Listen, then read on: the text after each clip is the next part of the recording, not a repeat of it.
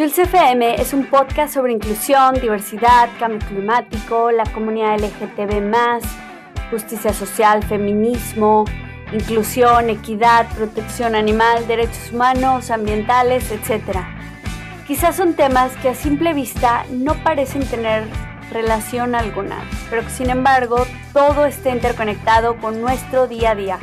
Este podcast nace de mis ganas de compartirte mi preocupación por el cambio climático y así difundir historias y situaciones que ocurren alrededor del mundo, pero que tienen que ver con nuestra manera de vivir.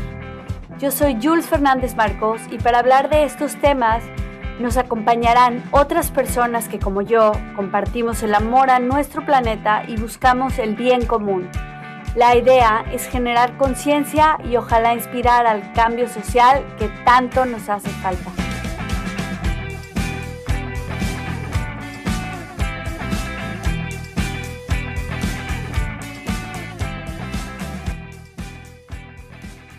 Hola, el episodio de hoy se llama Ciencia Ciudadana y Sustentabilidad. Tenemos como invitada a Teresina Robredo, quien se encuentra en Nueva Zelanda para hablarnos de este tema. Pero bueno, vamos a saludarla y a que nos cuente un poquito más qué hace, quién es y, y bueno, a, que aprendamos un poco. Hola, ¿cómo estás, Teresina? Hola, Jules, muy bien. Mucho gusto de estar aquí.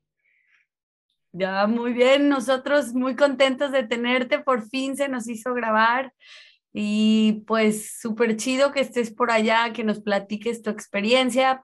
Cuéntanos qué haces en Nueva Zelanda, es un poquito personal la pregunta, pero cuéntanos.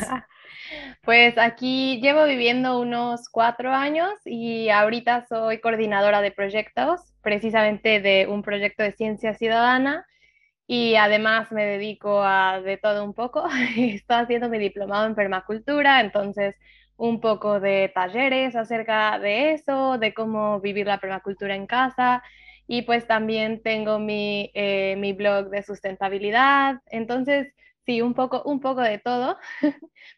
Eh, días de plantación, días de limpieza de playas, etcétera, pero sobre todo enfocada en, eh, en los proyectos. Muy bien, muy interesante. Y bueno, ¿por qué decidiste hablar de ciencia ciudadana? Pues creo que aquí en Nueva Zelanda hay muchos, muchos proyectos de ciencia ciudadana en donde he visto que logran diferentes cosas, como cambios desde, desde el fondo, desde donde nosotros estamos, la comunidad, que a veces nos sentimos como sin poder, es una forma de alcanzar y de empezar a hacer cambio y de también decirle al gobierno o a los líderes como de, oye, mira, eh, hay algo que estoy encontrando, como que hay un fundamento, hay eh, información que valida el cambio que queremos ver. Eh, y entonces los líderes pues no se pueden hacer de la vista gorda, ¿no? Entonces creo que aquí lo he visto muy presente y sí, es algo, es algo que me encanta. Qué interesante porque, bueno, además lo mencionas como muy suave, que no se pueden hacerte la vista gorda. Yo hubiera usado otra frase, pero bueno, qué bueno. Y, pero ¿qué es la ciencia ciudadana en sí, tus palabras? Porque para mí la palabra ciencia es como súper técnico, algo que yo como sociedad o miembro de la comunidad, pues no, no tengo ni idea. Me siento como muy distante de ese término. Claro, Sí, creo que la palabra ciencia la hemos visto todos, no sé, quizás recordamos en la secundaria o la prepa cuando vimos la metodología de la ciencia y el como muchas cosas, pero en realidad eh, si nos ponemos a pensar, pues todos eh, experimentamos de alguna forma la ciencia empírica, ¿no? En nuestro día a día, de alguna forma experimentamos, e incluso con lo que comemos, incluso con lo que olemos, estamos todo el tiempo como en este descubrimiento del mundo y es algo muy, muy chido. Em, entonces, la ciencia ciudadana, eh, como tú dices, la palabra ciencia es como, uh, los científicos, ¿no? Y te imaginas a alguien con su bata y súper inteligente que se sabe toda la tabla periódica. Entonces, es como juntar, como a, hacer un puente entre estas personas especializadas que saben un buen, igual, otra palabra iba ahí, pero bueno, que saben muchísimo, y las personas comunes y corrientes que que no nos dedicamos a la ciencia, que no estamos especializadas en un tema específico, pero que podemos voluntariar, eh, que podemos dar un poco de nuestro tiempo para recolectar eh, datos y de forma científica, de alguna forma, como con estos principios o protocolos que, que son una base. Entonces es como si gente común y corriente, que todos somos gente común y corriente, están los científicos, pero bueno, eh, que no está especializada recolectando datos e información que es importante. Creo que así es como lo definiría. O sea, es un poquito como, si lo entiendo bien, como un rol activo por nuestra parte como ciudadanía en la investigación y en la búsqueda de soluciones. Exacto. sí, sí, exactamente. ¿Y cómo fue que te involucraste en esto? Pues yo estudié ingeniería ambiental y pues me encanta todo relacionado con el ambiente y la sustentabilidad sobre todo, ¿no? Como no olvidando ese pilar fundamental que es la sociedad. Y pues eh, participando en diferentes cosas como voluntaria y haciendo diferentes proyectos, eh, encontré este, que es en el que ahorita trabajo, que me encanta, que es especificado, sorry, especializado en agua dulce, como en arroyos entonces, eh, se enfoca en hacer test en el agua para identificar cómo es la calidad del agua, si es un arroyo que está sano de alguna forma o no. Y entonces, sobre todo, es identificar, bueno, qué se puede hacer en ese determinado arroyo o río. Y empecé a trabajar en ese proyecto quizás dos años atrás con escuelas y me encantó como el poder que estos grupos comunitarios y estas personas pueden tener hacia el cambio, porque no es solamente el adquirir eh, la información o el hacer el test, sino después como, bueno, ya tengo un resultado, ¿qué es lo que hago?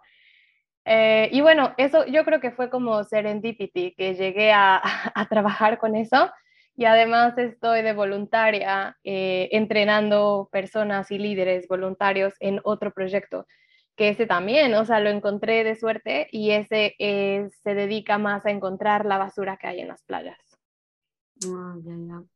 ¿Y luego qué hacen? ¿La separan en ese proyecto o qué hacen? Nada más juntan todo. Es, es en lugar de ser como una eh, limpieza de playa en donde solamente buscas en donde sea, está especificado. Vas a un lugar en donde tú puedes elegirlo. Si es que esa playa no ha sido registrada, tú puedes elegir cualquiera de las playas. En donde vivo hay muchísimas playas, entonces vas a cualquier punto y em, tienes la localización GPS y ahí haces, marcas un cuadrante de 20 metros por 100 metros y buscas solamente, o sea, buscas basura solamente en ese cuadrante. Y después se trata de contarla y separarla en qué es microplástico, qué es quizá goma, qué es eh, bolitas de unicel, ligas, eh, cigarros, todo lo que te imaginas. Hay como una categoría para todo. Y ese proyecto pues es más como igual, también identificar qué está pasando, qué es lo que se encuentra más en esa playa y por qué, como de dónde viene. Ya, eso te iba a preguntar porque bueno, Nueva Zelanda es como un país muy angosto y pequeño relativamente en comparación con muchos, con México, por ejemplo, y seguro les llega la basura de, de todos lados, ¿no? Sí, sobre todo en ese, como que mm, también te das cuenta que la, o sea, la basura que encontramos en la playa, hay tres lugares en donde puede venir. Uno es obviamente del mar, o sea, como dices, de otros países que llega con las corrientes. El otro es de la gente que va a la playa y hace un picnic y deja cosas, o fuma un cigarro y deja el resto ahí. Y la otra es de la calle y los drenajes. Aquí en Nueva Zelanda obviamente, o sea, es, muy pequeño, o sea, angosto, como dices, hay playa a donde sea, a una hora de manejas y hay playa en todo el país. Entonces, todas las calles o la mayoría están conectadas a ríos, pero en su mayoría a las playas. Entonces, esa es la otra, la otra forma en la que la basura llega a la playa también. Ah, muy interesante porque aquí nosotros hacemos limpieza de playa, pero pues no nos encargamos, porque somos una organización medio informal y no nos encargamos de, clasificar como ustedes de dónde viene, porque y separar, ¿no? Simplemente recogemos lo que podemos y obviamente sí, lo que sí es crucial separar, en mi opinión, son las pilas o baterías, ¿no? Ah, claro.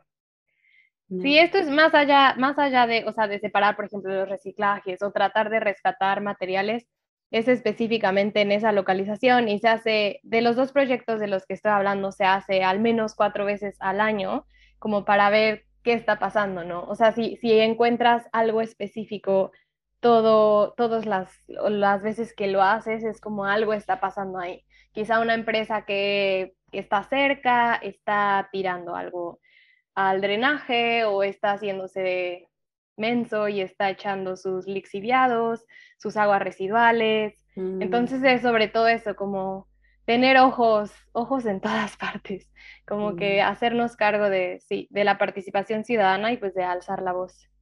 Okay. Oye, y para este tipo de proyectos, ¿se necesita alguna formación o entrenamiento básico?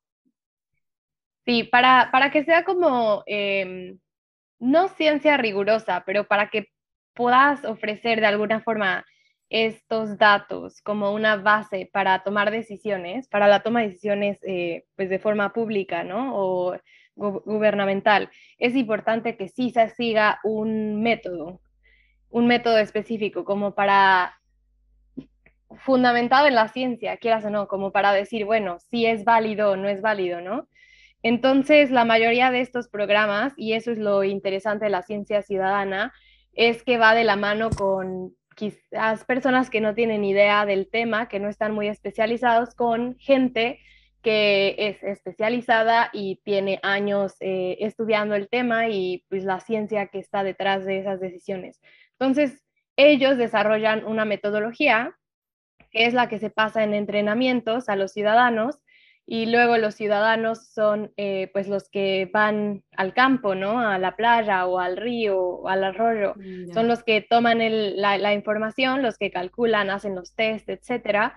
Y la mayoría de estos programas eh, de ciencia ciudadana tienen a alguien atrás, a un coordinador que va a revisar esta, esta información y va quizás a hacer preguntas, ¿no? Como de, ah, eh, bueno, no, yo creo que esto es, no sé, diferente. Si agarras, si, no sé, es son cigarros y le pusiste que son plástico o algo así, como que va a verificar a alguien la información para que sea verídica, porque quieras o no, pues sí, sí es importante eh, para tomar decisiones, ¿no? Claro, para que trasciendan los resultados, ¿no? Que no se quede nada más en lo que yo hago, por ejemplo. Digo que no está mal, pero sí estaría bien tener un punto de vista como más formal, ese, ese apoyo que tienen en los proyectos que tú mencionas. Sí, o sea, y como dices, lo que, lo que tú haces o la mayoría de nosotros hacemos igual, vale muchísimo, ¿no? El ir a hacer una limpieza y todo, pero sí es importante igual, eh, eh, la, o sea, la existencia de estos programas porque se puede enfocar en problemas precisos y buscar soluciones. Entonces creo que ahí está como el poder de la ciencia ciudadana.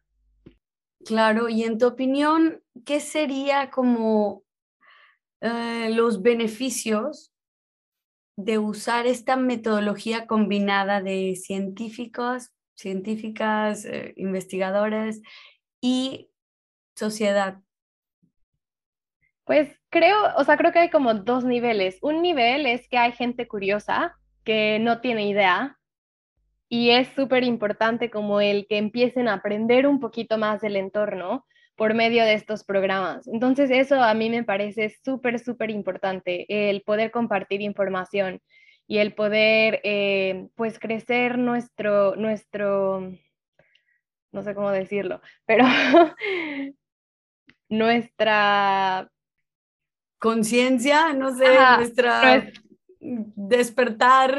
Ajá, como nuestro despertar, nuestra conciencia de lo que está pasando alrededor, porque muchas veces quizás vamos a la misma playa tres veces o pasamos caminando por un lugar y no sabemos qué es lo que está pasando o por qué es importante. Entonces, eso me parece súper, súper importante. Incluso aunque no se recolecte la información de forma adecuada, eh, la ciencia ciudadana tiene un efecto de educación súper, súper importante en la sociedad porque estos programas pues también se pueden llevar a cabo en escuelas o con niños, etcétera. Entonces eso me parece súper importante. Y pues la otra parte que también es muy importante es el generar acción, el igual despertar a la, a la, sociedad, a los grupos comunitarios y decir, bueno, está pasando esto, ¿qué hacemos? ¿No? Tenemos A, reaccionamos de qué forma, ¿no? Como eso es la otra. Y la última, que pasa un poco menos, pero también se me hace súper importante, es que si, recolectas información de algo específico que está pasando y se repite, entonces puedes ir con, la persona a cargo de la localidad, no sé, dependiendo en el país que estés, como, se le diga a la persona, pero sí, llegar de alguna forma a cambiar algo en la política referente a lo que estás encontrando. Claro, así que no hay que subestimar esos proyectos en los que estamos porque pueden llegar a esas políticas públicas, ¿no? Claro. Aunque lo veamos muy lejano, por ahí es por donde se empieza, claro. Oye, y por ejemplo, ahí en Nueva Zelanda, ¿qué tan receptiva o positiva es la gente en cuanto a estos proyectos?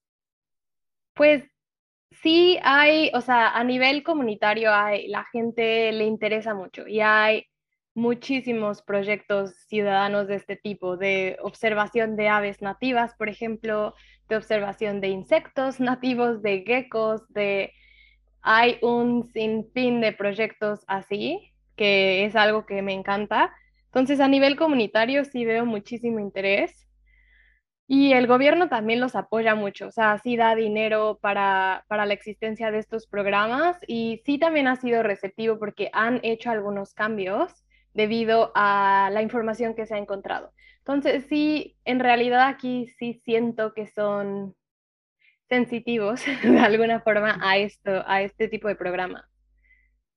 Ah, qué interesante, qué chido, la verdad, que haya un gobierno así, porque eso también es distinto de estar luchando con otros gobiernos para convencerlas con datos duros que urge muchísimo el cambio, ¿no?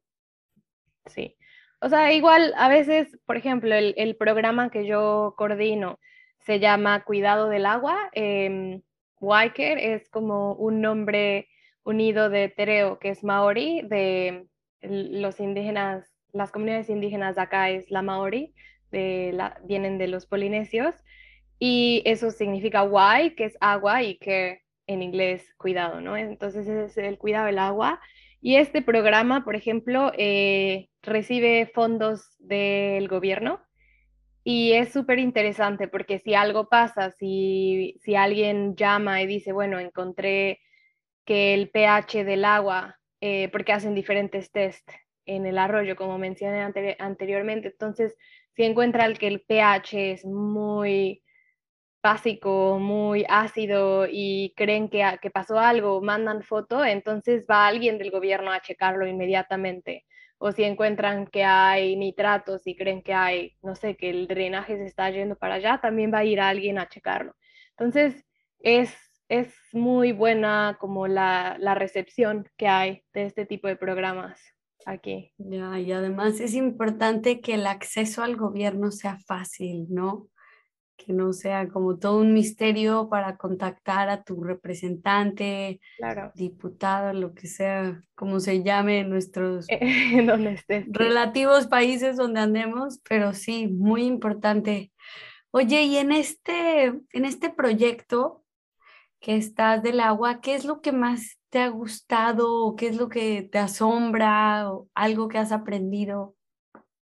Pues lo que más me ha gustado es el poder em, pues compartir conocimiento con la comunidad y el ver cómo, cómo a veces lo damos por sentado, no sé, eh, mi, mi, mi background es de ingeniería ambiental, entonces a veces doy por sentado que la gente sabe algún tipo de cosas, ¿no? Pero en realidad no. Entonces es súper interesante el empezar a hacer esta conexión, ¿no? De a dónde se va el agua, que veo irse en el drenaje cuando está lloviendo y luego vas a caminar al río y ves que llega ahí como esta conexión de a dónde se unen las pipas, por ejemplo, ¿no? Muchas veces no lo tenemos tan no asociamos. No, no lo asociamos. E incluso yo a veces lo he olvidado, pero como voy con estas, estas comunidades y les explico, ahí es cuando pues me cae el 20 de, ah, sí es cierto, ¿no? Como esta, este drenaje se conecta ahí, esta pipa se conecta allá, entonces pues eso me parece súper importante. Y otra cosa que pues he disfrutado mucho es como ver que la gente sí, sí le interesa, ¿no? Sí, sí se preocupan cuando ven que hay, por ejemplo, anguilas aquí son súper importantes y son nativas. Y cuando ven que las anguilas se mueren, por ejemplo, eh, se, se paniquean, ¿no? Y es importante, o sea, es importante el tener esa, pues esa energía, que a la gente le importe y eso, eso me ha gustado mucho, como ver que si hay esperanza, la gente sí le importa. Claro, pero si nos falta despertar, es como algo tan simple. Voy a poner un ejemplo medio tonto, que hace unos meses estuve en un crucero en Vietnam y veía así en otros cruceros que soltaban el agua residual, ¿no?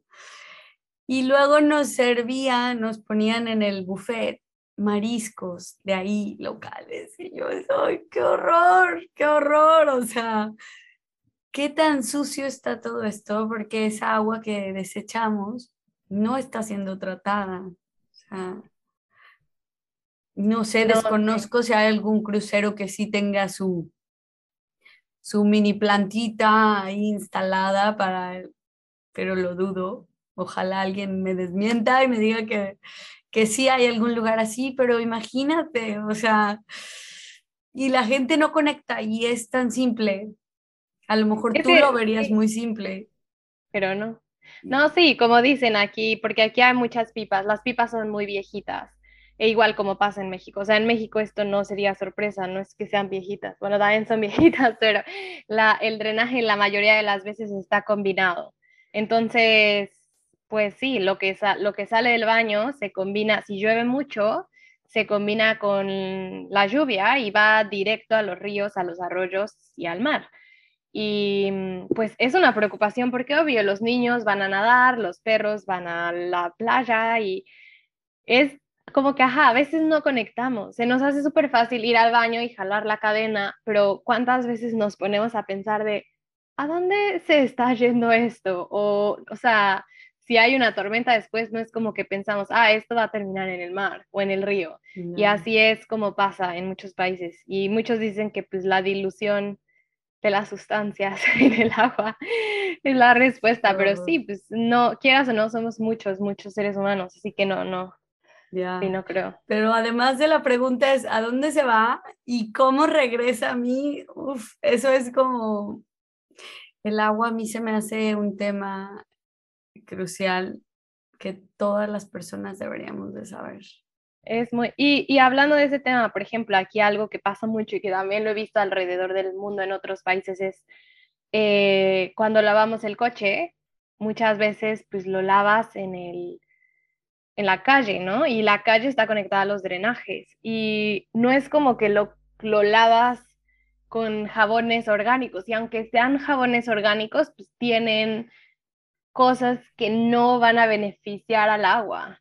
Y todo ese jabón se va directamente a los drenajes y obviamente llega a los ríos y puede impactarlos, ¿no? Desde tener más fosfatos hasta poder tener algunos químicos o tóxicos, etcétera. Entonces es algo que también, yo por ejemplo, eso no, no, nunca había hecho como el link, porque yo igual soy de una ciudad en, en Puebla, en México, que no tiene como tantas playas, los ríos están súper contaminados, era todo agua dulce y pues lo pavimentaron, entonces como que no tenía esa conexión tan, tan aquí como inmediata de, de todo eso, pero sí está muy, muy, muy cañón, que no, que no pensaba antes en eso. Y que es mejor, por ejemplo, lavar el coche encima del pasto para que el pasto lo absorba el jabón en lugar de que se vaya directo a los arroyos. Pero así como que son muchas cositas que, que sí es importante ir, ir aprendiendo y cambiando poquito a poco. Pues sí, a ver si luego nos das más tips de todo esto, de esos ejemplos cotidianos que no vemos. Y algo mencionaste en tu ejemplo que el, el agua podría tener más fosfato. ¿Eso qué, qué es? ¿Qué implicaría tener ese elemento?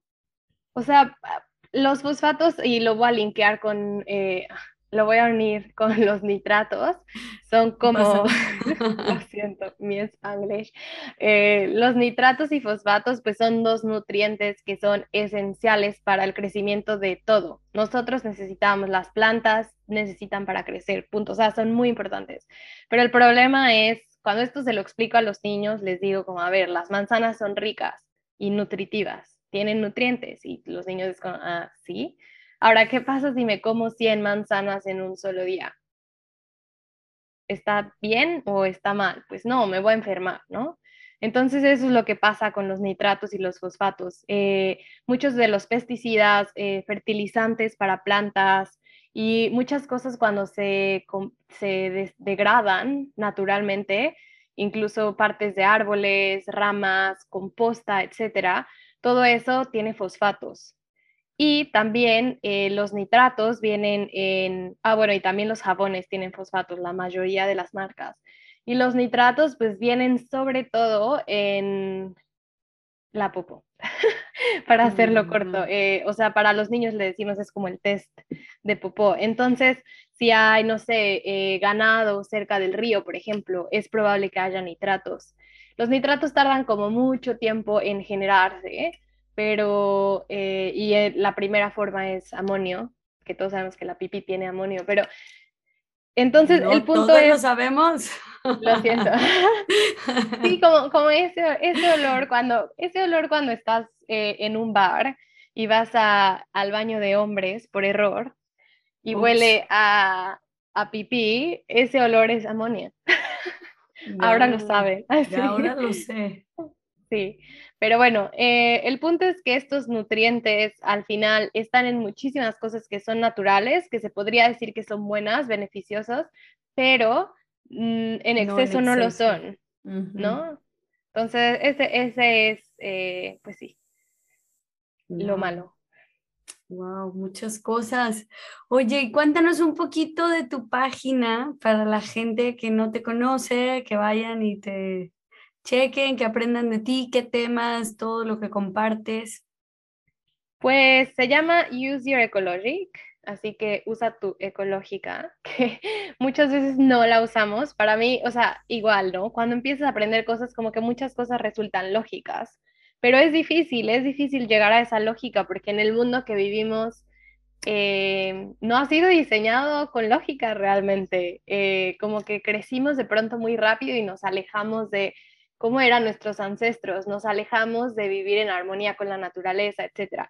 Entonces, desde que yo estaba estudiando, como que, bueno, me cayeron muchos veintes y dije, wow.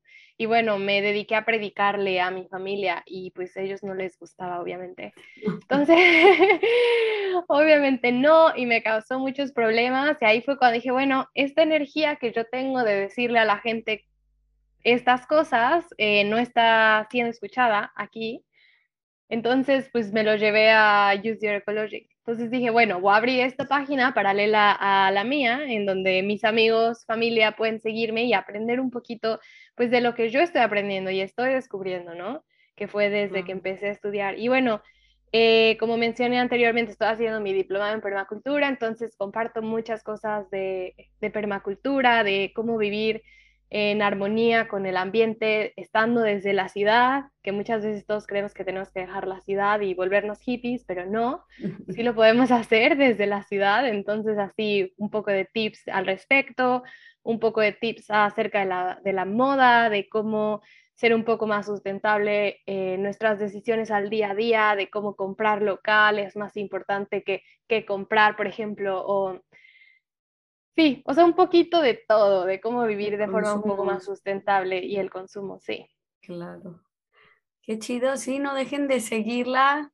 A Teresina está como Use Your Ecologic, pero bueno, aquí lo voy a dejar en la descripción de, de este episodio, en todos los canales que se va a publicar. Y antes de concluir, me gustaría pedirte, Teresina, si tienes alguna frase que compartir más que frase, tengo tres ideas. A ver, échalas. Una es, una es, la verdad no recuerdo dónde escuché las frases, pero por eso digo, mejor ideas que son parafraseadas de las frases. Una es que seguro seguro ya la escucharon quizás, pero es que piensen que cada dólar, peso, cada uno de, sí, cada peso de donde ustedes estén es un voto es un voto por el, futuro que queremos ver. Entonces, antes de poner nuestro dinero en grandes compañías, tratar de pensar a dónde se está yendo y qué está beneficiando y realmente como ser conscientes de dónde ponemos nuestro dinero. Eh, la otra idea es que el mundo necesita mucha gente haciendo cosas imperfectas y a veces como que nos clavamos en hacer las cosas bien con que escuchen a Jules FM y aprendan de la vida, eso ya es algo. no, pero sí, como que ir implementando una cosa y ir aprendiendo poco a poco y no como saturarnos. Y la última cosa es que si pueden hacer algo para beneficiar al ambiente, si pudiera elegir una sola cosa, les diría que lo primero y más importante es hacer composta y encargarnos de que no se vayan nuestros residuos orgánicos al relleno sanitario. Entonces, tratar de, creo que eso es algo muy, muy, muy, muy, muy importante que todos podemos empezar a hacer desde casa. Así es, súper interesante, pero además el hacer composta nos beneficia a nosotros, ¿no? A la larga. Sí. Podemos empezar a, a sembrar, ¿no? A cultivar, a plantar, lo que quieran, como quieran llamarle. Sí, no, y con, y con hasta, hasta, o sea, ese suelo hasta sirve para plantas de, de hogar, de la casa. Entonces sí, como, y nos ahorramos dinero, porque luego la composta es, sale cara.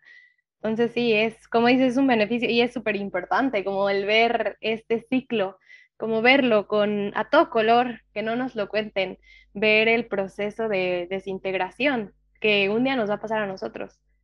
Claro. En mucho tiempo, Qué triste, ojalá que... Pero un día. Sí. Sí, sí, sí. Pero qué interesante porque lo que me gusta de tu canal es eso, que no es el volvernos hippies, vivir en una granja, separadas, aisladas de la, de la ciudad, ¿no? En la que ya muchos estamos acostumbrados o preferimos vivir ahí, sino cómo implementar esto en el día a día. Y para eso, síganla porque sabe mucho, está súper metida en proyectos de esto al día a día de manera laboral y voluntaria, así que no se lo pierdan. Teresina tiene muchísima pasión por lo que hace y hay mucho que aprender de ella, así que no dejen de escucharla. Y yo te agradezco muchísimo. Saludos hasta Nueva Zelanda y gracias Muchas por gracias, todo. Muchas gracias. Gracias. Muchas gracias por estar aquí, escucharnos y ser parte de estas conversaciones. Yo soy Jules FM, hasta la próxima.